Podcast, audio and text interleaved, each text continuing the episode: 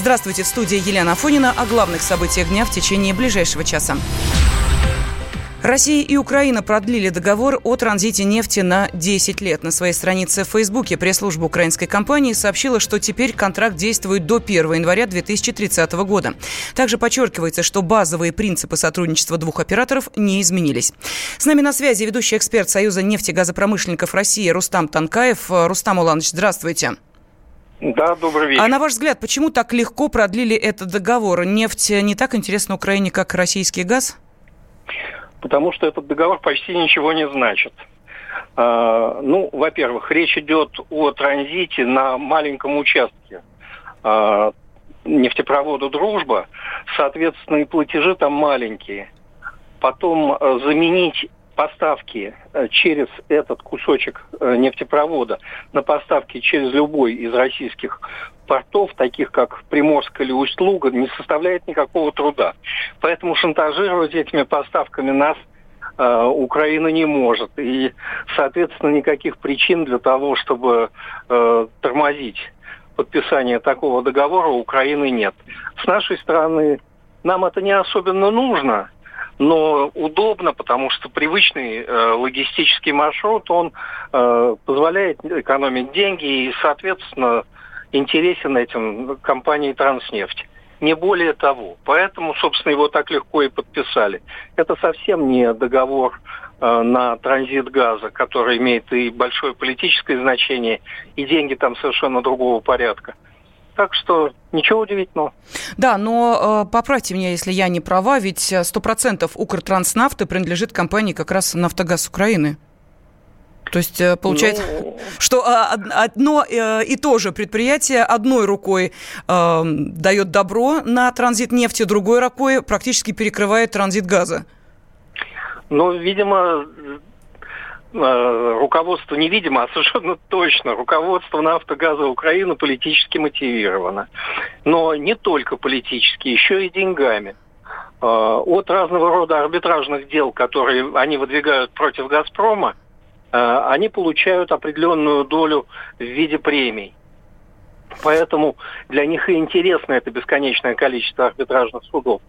А что касается транснефти и что касается Э, поставок нефти через территорию Украины, там ничего не заработаешь.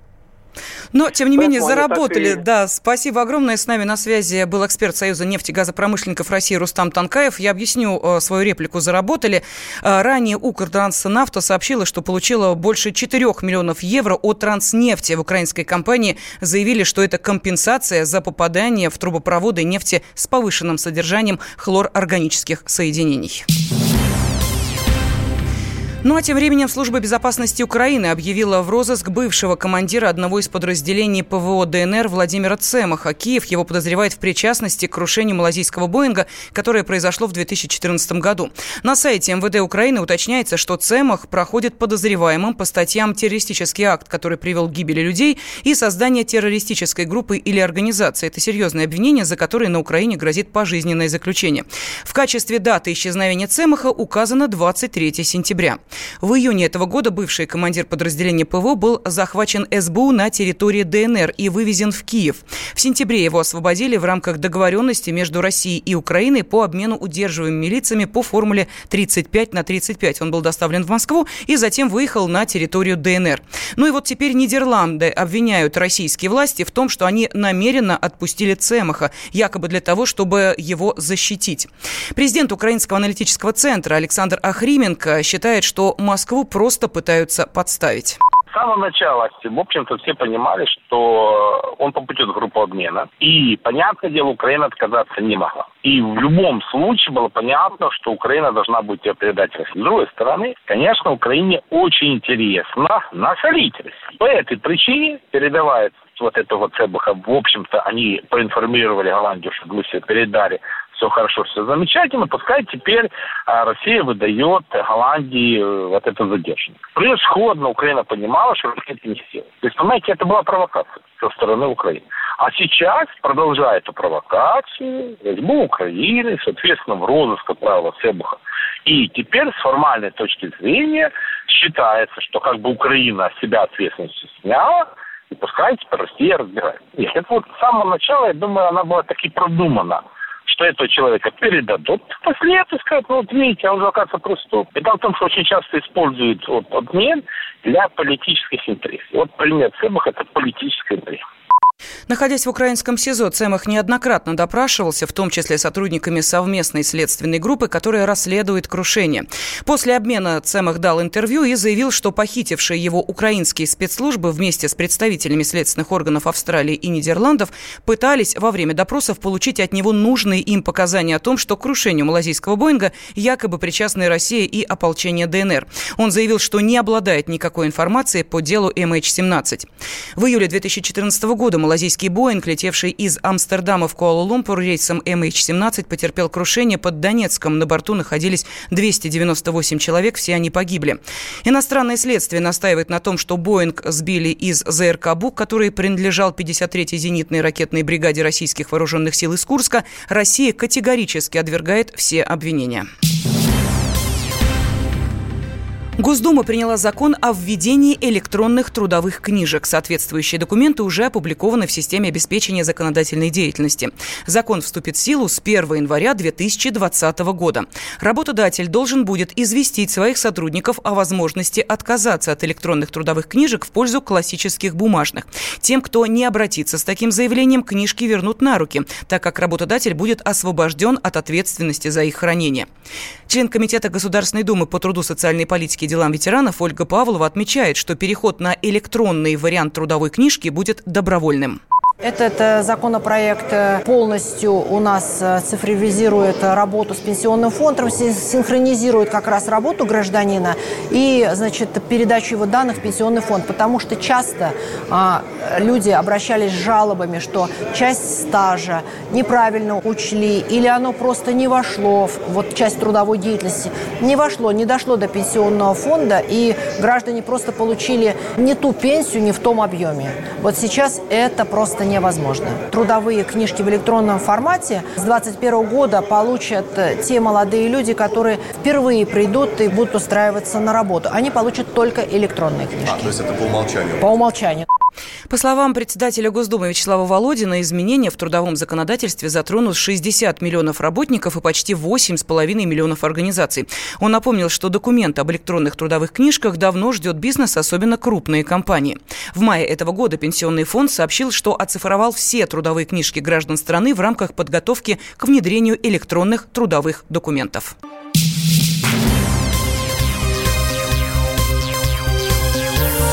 Темы дня студии Елена Фонина. Чтобы встречать Новый год было вкусно, россияне готовы в среднем потратить 10 тысяч рублей. Передает РИА Новости со ссылкой на результаты исследования компании Нильсон. По данным исследования, самые популярные товары в новогодней продуктовой корзине – это фрукты и овощи. Их покупают 93% опрошенных, сыр – 89%, свежее мясо, птица и рыба – 87%, мясные продукты – 81% опрошенных. Данные Нильсон показывают рост спроса на такие продукты продукты в последнюю неделю месяца, а пик продаж приходится на 24-28 декабря. Вино для новогоднего стола планируют купить 59% респондентов, водку 40%. Среди безалкогольных напитков самыми популярными являются фруктовые соки, газированные напитки и минеральная вода. Врач-диетолог Елена Соломатина рекомендует не тратить все 10 тысяч сразу и не захламлять холодильник майонезными салатами. Лучше приготовить легкую еду и не налегать на газировку, советует эксперт готовить э, столько, сколько все-таки мы планируем съесть. Если уж мы готовим какие-то тяжелые майонезные салаты, пусть это будет хотя бы один, а остальные будут максимум из овощей. Не готовить какие-то такие тяжелые мясные, то есть отказаться от гуся, утки, заменить тогда на курицу, это можно запеченную, либо, опять же, курица с овощами тушеная, индейка пойдет, рыба, рыба значительно проще и легче усваивается. Торты можно заменить на, скажем, тоже мороженое, на тот же сорбет. Фрукты кислые, в основном это киви, мандарины кислые. Вот не так будет э, вызывать брожение, метеоризм. Убрать газированные напитки, а вместо них все-таки натуральные морсы, вода обычная без газа, шампанское лучше все равно сухое и лучше убрать вот этот газ излишний, э, пригубить, а дальше уже пить сухое вино. А вообще, может быть, праздник сделать каким-то лучше тематическим. Быть не, не, не так много закусок, э, как привыкли, а что-нибудь более такое экзотическое, более интересное вот именно в эту ночь. Исследование проводилось в нескольких форматах. Онлайн-интервью среди больше чем одной тысячи респондентов через проведение сопроводительных покупок и интервью покупателей в магазинах, сообщает РИА Новости. Россияне допустили, что вернутся к обычным сигаретам, если правительство ограничит вейпы. По данным опросов ЦИОМа, больше половины курильщиков электронных девайсов не готовы отказаться от них. Оказалось, что сигареты и табак курят 21% респондентов. Сигареты популярны у 4% опрошенных, 2% используют только электронные сигареты, вейпы, устройства для нагревания табака и так далее. Главный редактор отраслевого информагентства «Русский табак» Максим Королев утверждает, что на примере других стран стран можно увидеть результаты борьбы с курением. Их появление привело к значительному перераспределению потребителей в пользу вот этих инновационных э, продуктов с пониженным риском. Есть э, страны с впечатляющими результатами в этом плане. Та же Великобритания и США, где э, десятилетиями был застой. Результаты борьбы с курением были нулевыми, то есть динамика никакая не наблюдалась отрицательная. Распространенность курения сигарет сохранялась. С их появлением пошло резкое снижение обычного курения. Сейчас в, той, в тех же США или Великобритании это уже цифры на уровне 10%. То есть то, что никаких других странах, где вейп ограничены или запрещены, недостижимо. А людям нужен никотин. Им не нужен дым, им нужен никотин прежде всего. Если у них есть альтернатива менее вредная, они переходят на нее, убеждаются, что это их устраивает, и остаются на новых продуктах. Знаете, по многочисленным опросам и за границей, и у нас, и причем тот же ВЦИОМ проводил в прошлом году, аргумент ценовой для перехода с табака на вы, он последний. Первый заместитель председателя Думского комитета по информационной политике, информационным технологиям и связи Сергей Боярский считает, что курение через электронные устройства в общественных местах провоцирует других курильщиков. Мы считаем несправедливым и неправильным, что обладатели дорогих устройств, ну, таких как Айка, Сгло, э, разные устройства для электронного выпаривания разных смесей, в том числе никотиносодержащих, имеют возможность курить их ресторанах, в барах, в торговых центрах, в том числе э, в аэропортах. Таким образом, во-первых, раздражая окружающих запахом, который от них все равно исходит. Во-вторых, это можно считать элементом пропаганды курения. И в-третьих, это может быть расценено как провокация простого курильщика да, закурить сигарету там, где не положено закрыться в кабинке санитарной комнаты. Например, собственно, вот это курение в неположенных местах и было отправной точкой разработки законопроекта о возврате курительных кабин. На вопрос о том, как будут действовать курильщики, если введут ограничения свободной продажи и использования электронных сигарет, 54% ответили, что не откажутся от них. Примерно каждый десятый, а это 13%, э, будет вынужден перейти обратно на обычные сигареты, и такое же количество респондентов будут искать то, что пока не подпадает под ограничения. Еще 13% курильщиков постараются отказаться и от табачных изделий, и от систем доставки никотина, передает РБК. Когда журналистика – семейное дело. Мы с э, Юлькой так немножко поспорили. Это не по теме сегодня. Когда сложно договориться. Да здесь даже вопрос не в том, кто не скачет тут в москаль. Да мы перетопчемся, и мы уже проехали эту историю когда нужно найти компромисс. Что же все-таки произошло, что людей разделило? Приходится все объяснять простыми словами. Украина, Белоруссия и Россия – это один народ. Программа Андрея и Юлии Норкиных на радио «Комсомольская правда». По будням в 9 вечера по Москве.